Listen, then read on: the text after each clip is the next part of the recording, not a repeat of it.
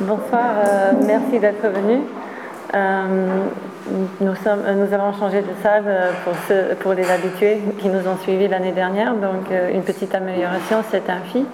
le créneau horaire reste inchangé, donc vous nous retrouverez toujours les jeudis de 18h30 à 20h.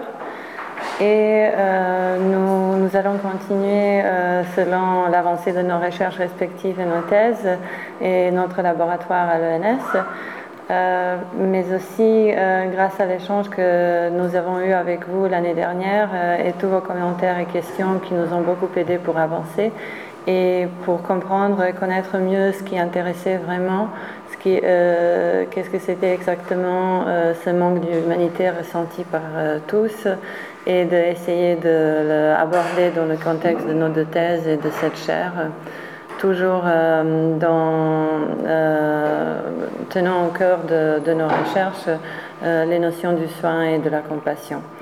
je ferai un petit rappel pour ceux qui sont là pour la première fois de, ma thèse et Pauline après de la sienne. Donc nous sommes toutes les deux en dernière année de thèse à l'École normale supérieure de Paris et ma thèse porte sur la signification politique de la compassion. Euh, elle se situe ainsi euh, entre philosophie morale et philosophie politique. Et euh, ce que je, ce que je, comment je suis, comment j'ai choisi en fait ce, sujet. C'est une histoire un peu personnelle aussi, mais d'abord j'ai pu constater la complexité et la variété des questions philosophiques qui se rattachent au phénomène de la compassion, comme on le voit aussi à l'heure actuelle.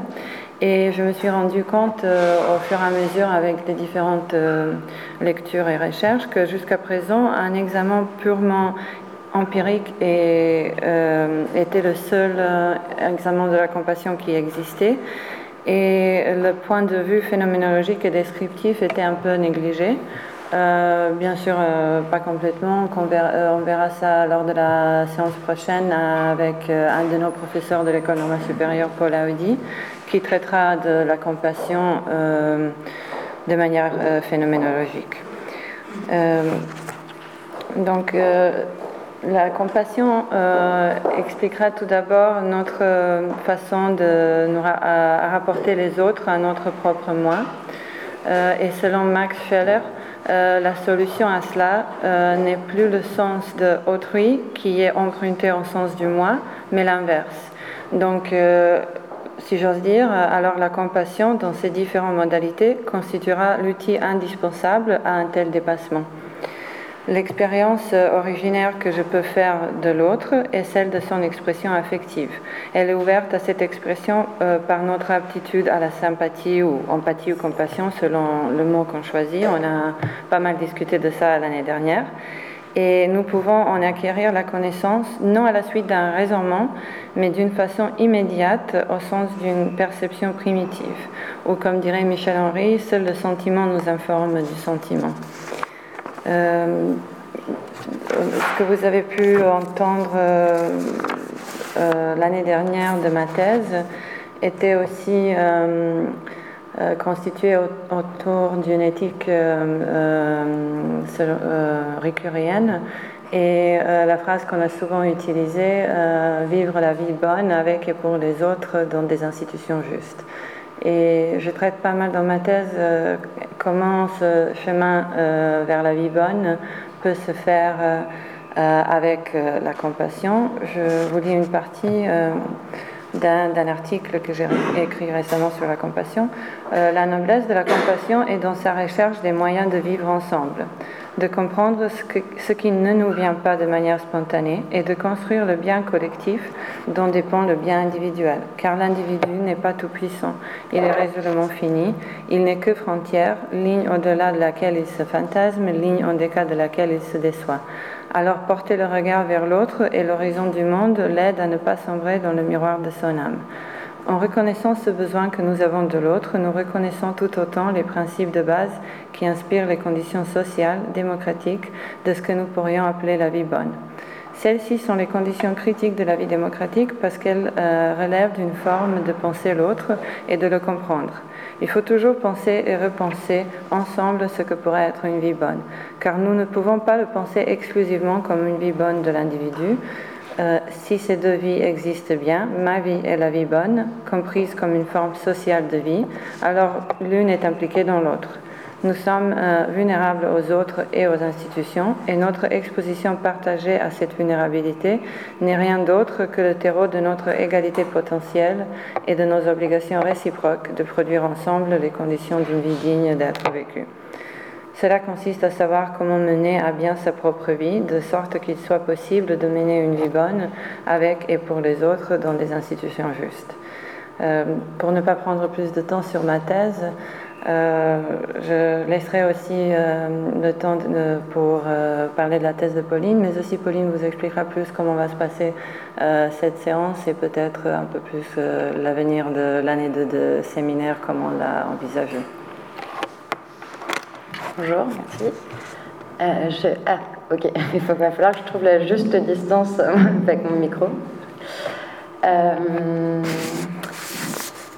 Donc, euh, donc ce, séminaire, il, est né du coup euh, d'une réflexion sur nos, sur nos deux thèses.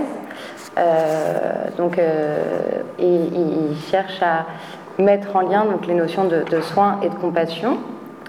Moi, je travaille donc sur les dimensions subjectives, institutionnelles, politiques, et éducatives du soin. Et euh, pour euh, penser cela, euh, je, m'intéresse à, travers des entretiens à l'expérience des médecins qui ont vécu un moment une maladie dans leur parcours. Et l'idée du coup, et donc je, vais sûrement être amenée à parler régulièrement du médecin malade comme une entité comme ça qui, qui surgirait de nulle part, mais en fait c'est vraiment à travers des expériences et, que je m'appuie vraiment sur des expériences multiples avec deux personnes ayant vécu quand même, euh, bien entendu, euh, une histoire particulière, une maladie particulière, dans un contexte particulier. Euh, la seule chose là que je fais à travers la philosophie, c'est du coup faire ressortir de ces expériences une dynamique commune euh, à travers une phénoménologie. Donc la, phénoménologie, ça vient du grec, euh, du latin pardon, phénoménon, qui veut dire l'apparence. Et moi, ce qui m'intéresse, c'est de voir ce qui surgit et ce qui apparaît de et dans ces expériences. C'est-à-dire partir de l'acteur, du médecin malade lui-même, tel qu'il se retrouve mobilisé à travers euh, son expérience, et de voir ce que cette expérience va faire au médecin malade. Qu'est-ce qu'il va lui arriver et euh, du coup, euh, qu'est-ce qu'il va faire, qu'est-ce que ça va provoquer chez, son sujet. Donc, bien sûr, ça inclut quand même un contexte et une réflexion sociologique, mais, c'est vrai que moi, je m'appuie beaucoup plus sur voilà, le mouvement qui va sortir de cette expérience-là. Et donc euh, aujourd'hui, euh, moi j'avais envie de vous parler un petit peu de la question de l'autonomie, euh, en essayant d'apporter quelques éléments de réflexion, parce que j'ai l'impression que c'est un des enjeux quand même majeurs et essentiels du soin, mais peut-être pas seulement. Et, et, du coup, je ferai un peu référence brièvement à ces expériences de médecins malades. Et puis euh, j'essaierai du coup euh, d'ouvrir un peu en me demandant euh, finalement quel rôle, quel rôle le soin, quel lien peut-on faire entre le soin et, la question de l'autonomie. Et puis après, Zona ouvrira aussi avec la question de, la compassion et, et, du coup sur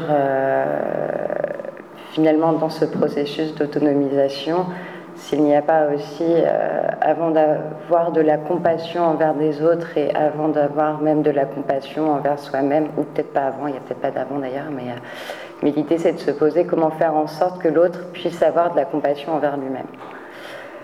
Donc, euh, du coup, je voulais juste partir déjà de l'idée que finalement la notion d'autonomie, elle est très souvent opposée à celle de dépendance. au point que on en vient un peu à confondre ces deux notions. Euh, le dépendant n'est a priori pas autonome et euh, l'autonome est euh, complètement indépendant.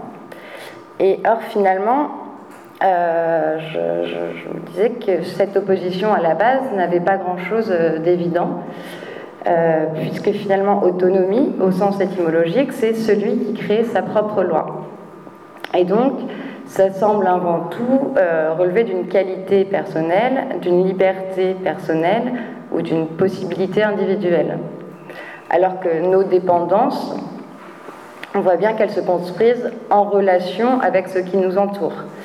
Relation par exemple de subordination euh, par rapport euh, à certaines règles, à certaines lois. Nous dépendons de la loi juridique de notre État. Euh, relation de solidarité. nous sommes dépendants parce que nous sommes liés organiquement, fonctionnellement à un ensemble, à une société nous avons encore inscrit dans le social et pris en charge par des institutions sociales. Et relation de causalité, euh, de dépendance aussi, puisque nous sommes déterminés finalement par nos différents euh, capitaux génétiques, culturels, sociaux, économiques, éducatifs. Donc finalement, en quoi finalement le fait de créer sa propre loi serait complètement opposé à ces dépendances multiples. Si finalement notre situation est toujours le reflet de nos multiples dépendances vis-à-vis du monde, euh, cela met-elle en, euh, question euh, la, notion d'autonomie? Est-ce que la notion d'autonomie peut être mise en jeu par ces différentes dépendances? Donc, oui, on peut considérer que notre autonomie est mise en jeu si l'on considère que mon autonomie s'arrête là où commence celle des autres, c'est-à-dire que, euh, ou du moins si l'on considère que euh, mon autonomie s'amoindrit au, moment où mes dépendances s'intensifient. Mais ce qu'a montré et a voulu pointer les, théories du CARE, CARE, c'est que cette confusion euh, entre autonomie et indépendance, euh, elle venait de cette idéalisation de l'individu autonome, entendu comme sujet libre, qui décide et agit seul, sans recours à une aide, capable de décision, auteur et responsable de ses actes, capable de discerner ses préférences, ce qui est bon pour lui, capable d'avoir des projets, bref, un être performant, au point de pouvoir se dépasser par ses seuls moyens, par sa seule maîtrise. Donc cet être autonome euh, supposerait d'une manière ou d'une autre de se constituer comme individu coupé et séparé des autres. Et euh, ce qui a été beaucoup reproché à, cette vision de, l'autonomie, c'est que cette euh, définition en viendrait à masquer toutes les interdépendances justement entre individus et société et à oublier les multiples liens sociaux et affectifs qui permettent notre constitution et, donc euh, oublier finalement toutes les relations dont on dépend et euh, qui peuvent nous permettre de nous sentir plus ou moins autonomes. Et, finalement, ce qu'elle montre, c'est qu'une personne autonome n'est pas une personne qui décide et agit seule, mais dont le pouvoir décisionnel et les capacités d'action sont finalement soutenus par de multiples relations. Donc ces définitions de l'individu euh, autonome ne poseraient pas tant de problèmes si c'était juste un déni euh, des relations qui se construisent, mais elles, posent, elles, commencent à poser problème lorsque cette injonction à, l'autonomie vient euh, à culpabiliser ou dénigrer des individus qui ne bénéficieraient pas de ces mêmes facilitateurs et, donc qui viendraient à nier tous les obstacles que l'existence peut placer finalement sur la route de chacun. Donc cette injonction à l'autonomie, en plus, elle rendrait les individus d'autant moins confiants en leurs capacités qu'elles ne regarderaient chez eux que leurs défaillances, leurs manques, leurs pertes, renforçant ainsi les difficultés sociales euh, et leur stigmatisation.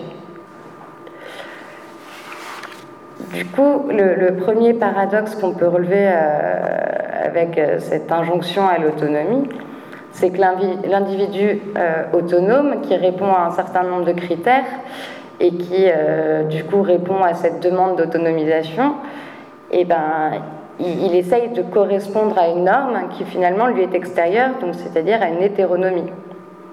Finalement, celui qui a intériorisé toutes les valeurs de l'individu auto-entrepreneur, excusez-moi, il se retrouve soumis à une loi qui, lui est complètement extérieure.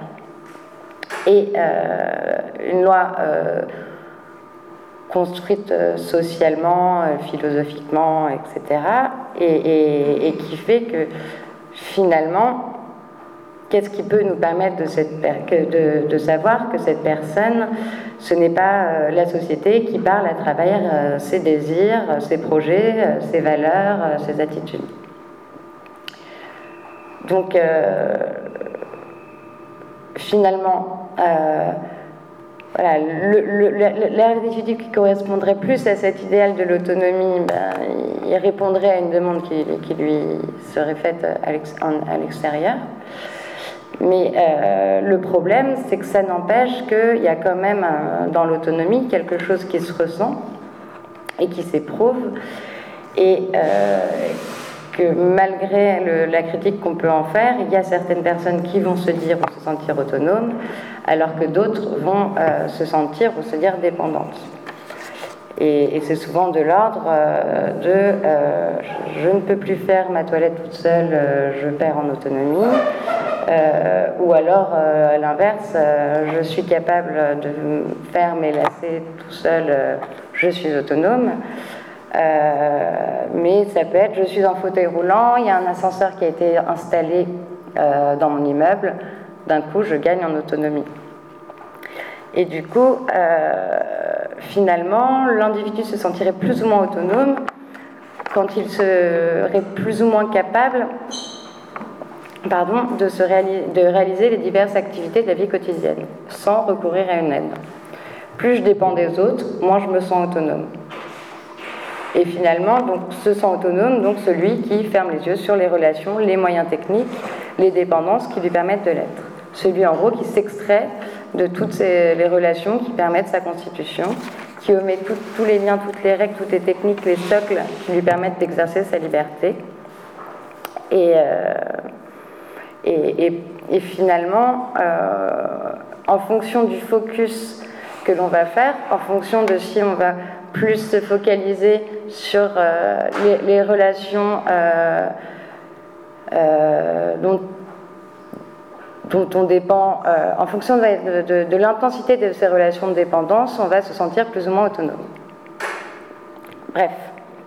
ce que l'on peut penser finalement de, l'autonomie pour l'instant, c'est que c'est un, sentiment que l'on a par rapport dans un rapport, dans un rapport que l'on a entre l'image qu'on a de soi-même et son idéal, euh, ses désirs et finalement ce qu'on peut vraiment faire, entre ce qu'on est et ce que la société nous renvoie de nous-mêmes, entre euh, un rapport que j'entretiens euh, moi avec les autres, moi avec mon environnement et moi avec mes différentes relations de dépendance. Ce qui me pose question, du coup, c'est de me dire finalement, euh, est-ce que l'autonomie est relative à un contexte, à un cadre, à une histoire personnelle, à une attente d'une société En gros, est-ce que euh, du coup, on peut envisager qu'il existerait euh, différents degrés d'autonomie? Est-ce qu'on peut évaluer l'autonomie d'un sujet et finalement sous quels critères? Qu'est-ce qui, qu'est-ce qui les détermine? Et de, ce fait, est-ce que je perds mon autonomie ou est-ce que je perds en autonomie? C'est-à-dire est-ce qu'elle est quantitative? Je perds progressivement une quantité d'autonomie ou j'en gagne progressivement? Ou est-ce qu'elle est absolue? Est-ce que c'est une qualité indéniable du sujet? Et donc, euh, euh, pour, réfléchir à ça, je voulais parler euh, rapidement de l'expérience des médecins malades. et ce qui, est, qui me semblait particulier avec cette relation, cette expérience, c'est qu'on pouvait commencer par la regarder sous l'angle d'une double dépendance. Dépendance non seulement euh, du sujet à son corps défaillant, on va dire, et dépendance de la connaissance médicale, du savoir médical, à justement l'expérience d'une toute autre vision de la maladie. Et, et du coup, euh, en effet, euh, pour parler de, la dépendance du sujet à son corps défaillant, euh, quand une personne tombe malade, on va dire comme ça, son corps semble lui faire défaut. Et, ce que Ricker a montré bien, c'est que la souffrance, je le cite, n'est pas uniquement définie par la douleur physique, ni même par la douleur mentale, mais par la diminution, voire la destruction de la capacité d'agir, du pouvoir faire, ressenti comme une atteinte à l'intégrité de soi. L'expérience de la maladie donc, se vit comme un déracinement de sa vie, comme une expérience de la vulnérabilité, de conflit interne, de rupture du temps, de lutte avec autrui. Elle crée une perte de sens, un vide existentiel. Ce que, ce que euh, Péluchon euh, dit très bien quand elle dit finalement le corps, d'un côté, va rabattre la prétention de la conscience être à l'origine de tout le sens. Et il s'agit à ce moment-là de faire le deuil de toutes les certitudes qui accompagnaient globalement sa vie d'avant, de sortir de l'insouciance biologique de son corps et de se demander bah, sur quoi je peux tabler dans ces conditions. Et, la maladie va confronter à une espèce de crise de valeur qui fait que euh, l'individu va remettre en question tous les fondements de son identité toute l'autorité qu'il accordait à cette identité-là. C'est-à-dire qu'en tant qu'il se pensait auteur de sa vie et qui d'un coup va être complètement chamboulé par la maladie.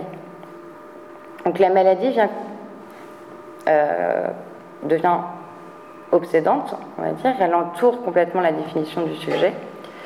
Et euh, il y a Myriam Avinance, qui est une sociologue, qui disait La maladie, en focalisant l'attention de la personne sur son corps, en concentrant ses efforts sur sa survie, entraîne un processus de raréfaction des relations qu'elle entretenait avec des humains. À ces relations se substitue une relation exclusive et restrictive au dispositif biomédical, celui-ci suppléant les incapacités de la personne. Cette raréfaction des relations s'accompagne en outre de leur appauvrissement à leur seule dimension fonctionnelle. Ainsi, le corps se trouve réduit au statut d'organisme défaillant. Cette modification de l'insertion sociale des personnes sous forme d'une limitation au dispositif médical entraîne alors une transformation des affects et de l'univers symbolique intériorisé par la personne. Cette transformation marque l'apparition de l'état et du sentiment de dépendance. En fait, la pluralité et la diversité des relations, finalement, va laisser place à une relation exclusive au système de soins et qui va être souvent réduite à sa seule dimension fonctionnelle. Ce qui euh, engendrerait euh, ce sentiment de, dépendance et, figerait un peu euh, davantage le patient à sa maladie. Or, comme on l'a bien montré déjà, la, maladie n'est pas seulement. Être malade, c'est voir tout, tout l'horizon de son existence déstabilisé.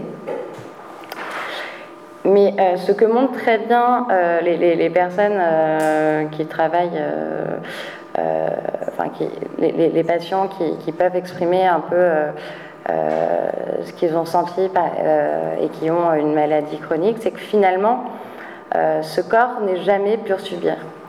Et qu'il est toujours persévérance dans un désir d'être et de vivre et qu'il n'est pas seulement un assemblage d'organes, mais un théâtre d'affrontement et qu'il est là, qu'il parle et, euh, qu'il se rend capable d'appréciation et d'un nouvel apprentissage. Et que finalement, cette fin de, rapport d'évidence biologique euh, va obliger euh, le patient à se réapproprier son corps. Et finalement, elle l'oblige de manière consciente à une nouvelle normativité. Et quand Guilhem montrait bien d'ailleurs que la sensation de santé, elle ne se limite pas euh, au fait de se sentir normal, donc adapté à son milieu et ses exigences, mais consiste à se sentir normatif, c'est-à-dire euh, capable de s'adapter à de nouvelles formes de vie, de se construire de nouvelles normes, euh, autrement dit, de se sentir autonome. Ce que la maladie finalement va accentuer et révéler, c'est que l'autonomie du sujet est toujours fragile et en devenir et qu'elle nécessite un travail constant de négociation, de réorganisation de la vie dans toutes ses dimensions, selon les normes individuelles et propres à chacun. Donc la maladie incite à être à l'écoute de ce corps et des informations qui en émanent afin de pouvoir les transformer en connaissances et en savoir pour pouvoir agir avec. Le corps finalement est toujours participant. Euh, Ricoeur dirait agissant et souffrant. Et l'apprentissage du coup de corps nécessite du coup de pouvoir reconnaître ces nouvelles sensations, de les expérimenter dans une série à chaque fois d'essais d'erreurs, afin de pouvoir euh, créer une nouvelle norme de vie, une nouvelle connaissance de la maladie. Donc finalement, elle l'oblige à expérimenter un autre espace vécu, d'autres sensations, d'autres façons d'habiter le monde, d'autres possibilités de l'innover et de créer. Et elle montre bien que finalement, que l'autre, euh, que, l'autre, euh, le, patient, en, en l'occurrence, peut avoir une perception et une sensation du monde que je ne perçois pas. Donc, ce, qui, se passe, c'est que d'un coup, euh, la maladie ouvre à la possibilité de multiplier tous les points de vue, de faire varier les normes d'existence, et, elle ouvre la possibilité de, nombreux commencements, puisque, je suis, puisque mes réponses habituelles, finalement, ne, suffisent plus. Il va tout simplement falloir en créer de nouvelles. Et la, Annie Chabert, euh, qui, a écrit un, livre et une thèse euh, qui s'appelle Transformer le handicap, euh, qui est une personne qui a fait une thèse en, philosophie et qui euh, euh, a une maladie qui, qui progressivement lui, crée différentes paralysies. Et elle écrit J'ai vu mon espace de locomotion se rétrécir au même rythme que ma mobilité, même si l'utilisation d'un fauteuil manuel a pu toutefois en agrandir le nouveau périmètre. Le point vraiment décisif, c'est que cet espace s'est qualitativement modifié. Et elle continue, la personne en situation de handicap ne manque donc pas d'une capacité, de même que nous ne manquons pas du sens magnétique, que nous ne manquons pas de la capacité de voler, ou que nous, ne manquons pas de l'acuité auditive acquise par la personne aveugle. Nous n'en sommes tout simplement pas dotés. En effet, la personne en situation de handicap réorganise ses appuis perceptifs ainsi que ses possibilités d'agir dans le monde qui l'entoure. Donc elle, nous oblige à, penser le patient comme un interprète toujours déjà actif. Mais, même si euh, cette puissance normative euh, est présente chez le patient, euh, elle souligne bien aussi la nécessité de pouvoir accompagner, écouter et éveiller cette dynamique. Et, c'est là que, chez les médecins malades, il y a vraiment quelque chose, euh, je trouve, de, vraiment euh, intéressant qui se passe et qui, au, moment où la connaissance médicale va se retrouver en prise de, cette nouvelle connaissance, qui va faire en sorte que finalement, ils disent un peu alors que, la science semble nous amener vers euh, de plus grandes certitudes, euh, et ben, finalement, euh, ces certitudes scientifiques ne, nous protègent pas des plus grandes incertitudes. Et que on reste dans une. Ils se retrouvent dans une ignorance qui se sait elle-même ignorante. Et, et que la, maladie va obliger finalement le, médecin à reconnaître ce qui est incontrôlable et, ses propres limites et, accepter finalement de ne pas tout savoir et de laisser émerger ce qui se déploie dans un nouveau cadre, dans de nouvelles euh, relations.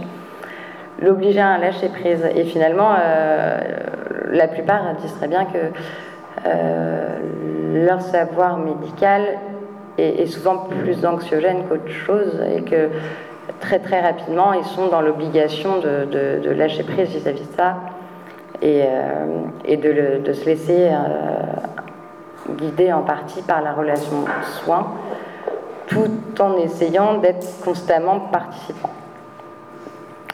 Et, euh, Et donc finalement, être autonome dans ce cas-là, c'est aussi savoir poser ses limites, savoir déléguer.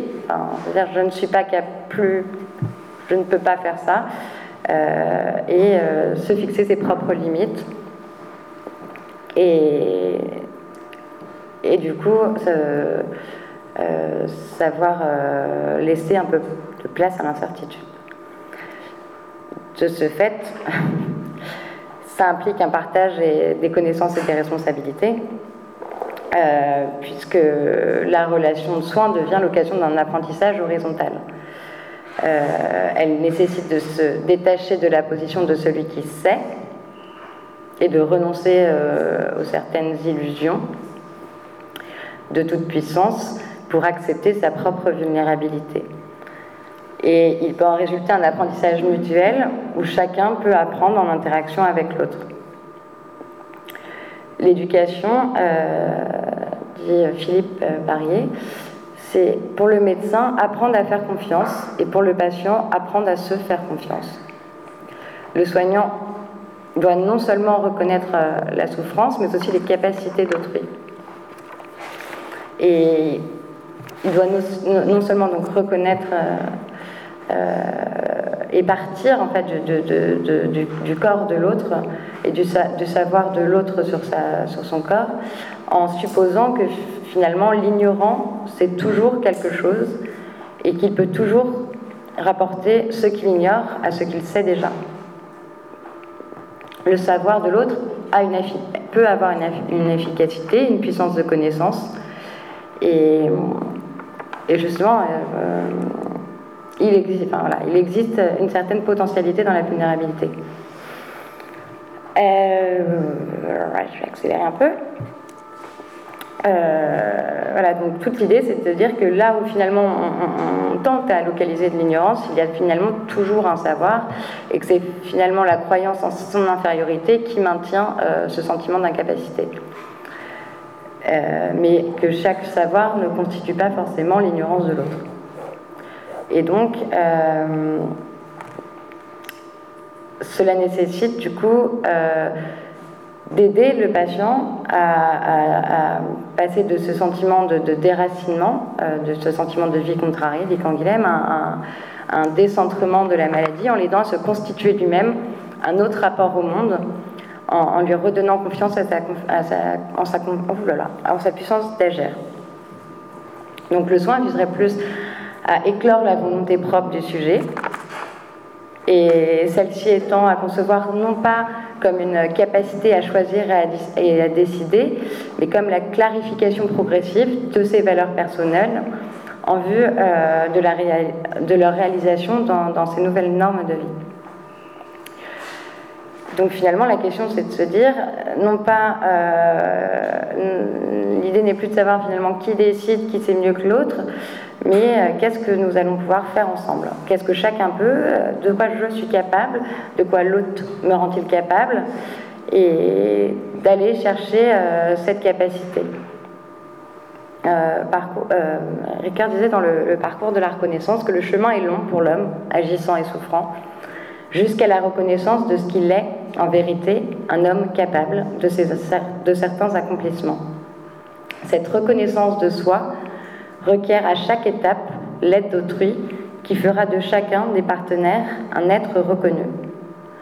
L'autonomie, c'est finalement une création de soi à chaque instant. C'est un commencement. Pour Anna Arendt, ce qui caractérise fondamentalement l'homme, c'est que chacun est par lui-même un commencement, une liberté. Et, donc elle montre que l'expérience de la natalité qui, n'est pas choisie est euh, l'initiatrice de ce commencement, de cette liberté et, euh, je dirais, moi, de cette autonomie.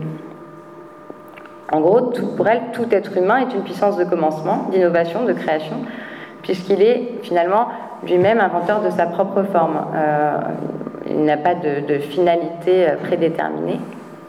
Et, donc, c'est à lui de construire euh, constamment la, forme qui lui conviendra. Mais si l'autonomie et le commencement est un principe, donc un caractère fondamental de l'homme, elle est aussi paradoxalement le seul chemin qui mène à, elle. Ricard euh, dit dans, Les fondements de l'éthique, si la liberté se pose par elle-même, elle ne se voit pas, elle ne se possède pas elle-même. Nous avons besoin de notions intermédiaires qui permettent à la liberté de se réfléchir et de prendre possession d'elle-même. Donc finalement, la liberté ne peut que s'attester dans l'action. Et, elle est euh, finalement condamnée à s'attester par les différents commencements qu'on va mettre en place. On n'apprend pas, euh, finalement, on apprend à être libre en usant de notre liberté. Et que c'est cette liberté qui doit être constamment euh, réinvestie dans, dans, l'action et qu'il faut constamment réinjecter du commencement euh, dans nos vies.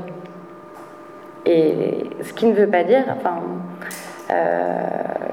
parce qu'elle souligne aussi très bien que finalement toute action se déploie constamment, même si toute action est pour elle définitivement libre, elle se déploie dans un univers de nécessité, un monde de contraintes sans lesquelles finalement elle n'aurait aucune raison d'être et, aucun enjeu commun.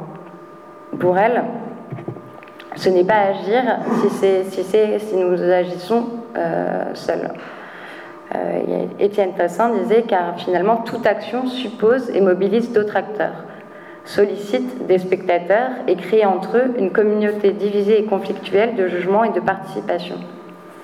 Mais cette possibilité de commencer quelque chose, elle dépend de l'égalité du rapport que je suis capable d'instaurer. Finalement, ma liberté, elle va s'actualiser, ma liberté, ou moi ce que je dirais mon autonomie, va s'actualiser par la reconnaissance d'une certaine réciprocité, dans un rapport finalement d'égale liberté et de justice. Ta liberté vaut autant que la mienne. Et le soin, je, pense, doit permettre un déplacement dans notre vision du monde, qui est euh, ne plus voir l'autonomie sous un rapport d'inégalité, mais sous un rapport d'égalité. Alors qu'on a tendance à finalement se focaliser nous-mêmes sur euh, nos diminutions ou, nos gains, et, ou à regarder chez la personne ce qu'elle ne peut plus faire ou ce qu'elle peut maintenant faire, il s'agit de changer de point de vue pour la regarder à partir de ce qu'elle peut faire, de, toutes les possibilités de, commencement qui, est encore possible d'avoir. Et donc trouver les moyens de l'aider à regarder ce qu'elle peut faire, c'est lui, donner les moyens de, se donner sa propre loi. Donc cela euh, nécessite euh, de faire apparaître l'autre euh, comme un semblable et de se défaire de toute idée d'hierarchie et de reconnaître et de maintenir constamment éveillé l'imagination de l'autre semblable.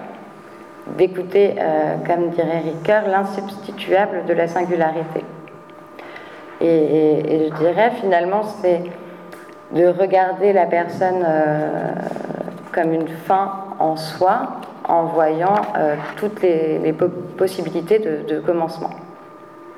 et, je terminerai en disant que euh, la relation de soins, c'est cette scène finalement où se produit des acteurs. Et cette scène exige des compromis, des arrangements, du fait de la pluralité des positions et qu'il va falloir concilier. Mais elle oblige à relativiser euh, ses convictions, à accepter de se compromettre et à assumer les contradictions et les divisions que cela entraîne. Et, euh, finalement, soigner, c'est préserver dans le monde et chez l'autre, euh, la possibilité que surgissent toujours de nouveaux commencements. C'est prévenir la possibilité que le monde soit entièrement soumis à des règles qui rendraient impossible le surgissement des commencements et détruiraient la liberté. Euh, finalement, le soin me semble être ce qui actualise l'humanité en l'homme, ou ce qui actualise l'autonomie en l'homme, lui révèle sa capacité d'agir, sa dignité, sa liberté et son autonomie. Voilà. Merci. Je prendrai juste euh, quelques minutes encore avant de vous laisser le temps pour vos questions. Euh, j'ai juste trois points que je voudrais évoquer par rapport à ce que Pauline a dit. le premier point sera sur l'écoute de l'autre et l'écoute de soi. Le deuxième sur un passage qui est très important euh, dans le, côté de, passage de, euh, d'un moment passif à un moment actif de la compassion. Et le troisième point, point sera l'actualité de ces questions qu'on vient d'évoquer, comme l'autonomie, la dépendance, solidarité et la compassion. donc, comme vient de citer Pauline, la belle expression de Jeanne Nabert, notre désir d'être, euh, tout simplement, euh, le moment où on a tous vécu une rupture dans ce désir d'être, une maladie, une souffrance, est un moment euh, déstabilisant, mais aussi potentiellement un moment d'une reconstruction.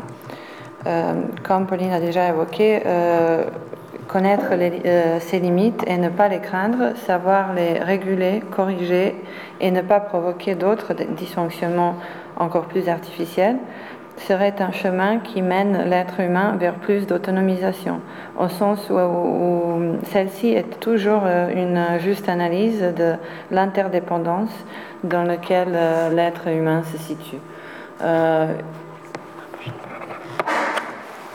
et je, voudrais citer Emmanuel Housset et un bel livre que je recommande, L'intériorité de l'exil, sur ce point-là. Euh, il écrit L'intériorité n'est pas ce qui s'oppose à l'extériorité, mais ce qui reconduit. Dans la mesure où cette intériorité est pleine de euh, l'ailleurs et ne peut pas se réduire à l'identité vide de la pure présence à soi. En effet, revenir en soi, c'est découvrir une lumière intérieure à la fois proche et lointaine, propre et étrangère, qui invite à ne pas se replier sur soi, pour au contraire être en exil dans l'écoute d'une altérité qui nous donne sans cesse de sentir et de penser. Il n'y a pas d'intériorité pure dont l'accès serait immédiat et l'intériorisation ne doit plus être d'emblée compris comme un processus de subjectivisation si on veut accéder au sens d'être du soi. Or, de cette identité d'exil, la compassion témoigne au plus haut point, car en elle, l'immensité de ce qui nous saisit nous révèle en même temps notre enfermement en nous-mêmes. Je répète, euh, c'est une phrase euh, qui me tient beaucoup au, euh, cœur. Donc, cette identité d'exil, de cette identité d'exil, la compassion témoigne au plus haut point, car en elle, l'immensité de ce qui nous saisit nous révèle en même temps notre enfermement en nous-mêmes et l'exigence absolue de se porter au secours d'autrui. Ainsi, le chemin vers l'intérieur ne conduit pas à un face-à-face avec soi-même, car l'intimité se dévoile comme toujours déjà altérée par l'autre homme, et cette altération est la condition du salut. Cet être pris par autrui, dont la compassion est un mode extrême, est ce qui nous donne un avenir. Euh, donc pour mon premier, premier point, pour euh, insister sur l'importance euh, de l'écoute de l'autre et euh, de ne pas faire une différenciation stricte de je, ni de, tu, ni de nous. Euh, parce que si on veut vraiment euh, respecter avec rigueur le phénomène de la compassion et développer une vraie phénoménologie de la compassion, il est nécessaire de décrire la compassion comme une communauté originaire, donc qui sera intérieure à la distinction, de je et de, et de tu. Euh, qui sera comme une capacité de l'homme de sortir de lui-même pour recevoir la souffrance ou la joie d'autrui. Euh, ce que je voulais dire euh, sur le deuxième point, euh, c'est une question qui sera plus élaborée le 9 novembre avec notre invitée Nathalie Courtel. En fait, une belle découverte qu'on a faite ensemble, c'est que probablement le meilleur don et le plus au but de la compassion est de donner le temps et l'espace de la compassion envers soi-même à l'autre. Et euh, nous avons, j'avais juste un peu évoqué euh, ce, à quoi euh, on a pensé quand on dit ça. donc la compassion permettra, ce que Pauline a dit en citant Philippe Barrière, je pense, là tout à l'heure, apprendre à faire confiance, mais non seulement à l'autre, mais apprendre à se faire confiance à soi-même. donc une attitude éthique, existentielle. Euh, mais la question sera de transformer euh, le moment passif de l'affection du moi par la souffrance de autrui ou de, ma propre souffrance euh, à un moment actif de la prise en charge, donc une conversion du moi pathique en sujet agissant et solidaire. Donc ce passage permettra, si j'ose dire, le moment de réflexion sur le droit, le besoin de, compassion envers soi-même et, et, encore la solidarité. Parce que si on prend par exemple les différentes expériences de la vulnérabilité, de la souffrance ou la maladie, c'est souvent grâce à la consolation ou la compassion d'un autre, d'un proche, que nous, tenons le coup et que notre désir d'être est maintenu, euh, soit par des paroles ou par des soins apportés par un autre euh, qui réconfort, atténue ou, ou, euh, ou soulage la souffrance. donc, il n'y a pas, euh, je, tâcherai de montrer qu'il n'y a pas de solidarité, de vraie solidarité sans compassion maîtrisée. Et maîtriser ce passage euh, de moment passif au moment actif de la compassion euh, sera aussi être solidaire, répondre pour ce tout auquel on appartient. pour préciser ça, je donnerai une définition de la solidarité. Donc la solidarité désigne une relation entre personnes ayant conscience d'une communauté d'intérêts entraînant pour un élément du groupe l'obligation morale de porter assistance aux autres. Donc être solidaire euh, voudrait dire répondre pour tout auquel euh, on appartient, dans un sens euh, non seulement juridique mais moral qui implique loyauté et entraide mutuelle. Et comme l'évoquait aussi Pauline, pour euh, expliquer ce à quoi on appartient. Donc tout d'abord, c'est une appartenance euh, à une humanité partagée. Euh, quand tu évoquais qu'il faut d'abord déconstruire les usages d'un nous discriminant qu'on a aussi évoqué avec mon directeur de thèse, Marc Répond, et favoriser plutôt un discours de nous fondé sur nous les mortels, nous les vulnérables, et sur notre ressemblance commune et fondamentale, sur ce qui nous unit sur euh, la seule euh, appartenance inévitable et qui ne fait pas de distinction. C'est en fait euh, notre mortalité. Et donc si cette conscience d'humanité partagée fondée sur la certitude universelle de la finitude ouvre la voie à une solidarité, à une reconnaissance de notre première appartenance, celle à l'humanité, il apparaît alors euh, que la douleur, la souffrance, la fragilité, la vulnérabilité peuvent se transformer en facteurs éthiques, en facteurs positifs, euh, mobilisateurs de l'action. Et pour finir, mon troisième point, euh, un peu sur l'actualité de, nos questions, de, de notion de soins et de la compassion. Le dernier livre euh, de Cynthia Fleury, celui sur euh, le souci de la nature, évoque aussi notre dépendance euh, vis-à-vis de la nature et bien sûr l'actualité de compassion qui peut être évoquée dans le contexte de la question écologique, le réchauffement climatique. dans, son, dans, son, livre, elle dit que dans ce contexte, parler de la crise de la biodiversité revient à parler de la crise d'humanité que nous avons construit nos, modes de vie sur des relations à la nature qui, euh, ne nous permettront bientôt plus de continuer à vivre de la même manière. Et donc, euh, pour euh, inventer de nouvelles visions du monde, des relations sociales et gouvernance, pour construire un monde plus durable, aujourd'hui, il faut penser aussi à des vulnérabilités extrêmes, comme des vulnérabilités des populations euh, liées à une exposition aux événements extrêmes, euh, à, des enjeux d'alimentation ou de santé, euh, ou au développement ralentissant qui augmente aussi la vulnérabilité de certaines populations, la capacité d'adaptation aussi à l'augmentation de, cette vulnérabilité. Mais aussi la question de l'apatridie et le fait qu'aujourd'hui il y a plus de réfugiés, plus, plus de gens en mouvement qu'après la Deuxième Guerre mondiale et donc de repenser la question de l'hospitalité euh, qu'on a déjà évoquée lors de la séance avec euh, Guillaume Leblanc et Fabienne Brugère euh, en parlant de leur dernier livre La fin de l'hospitalité.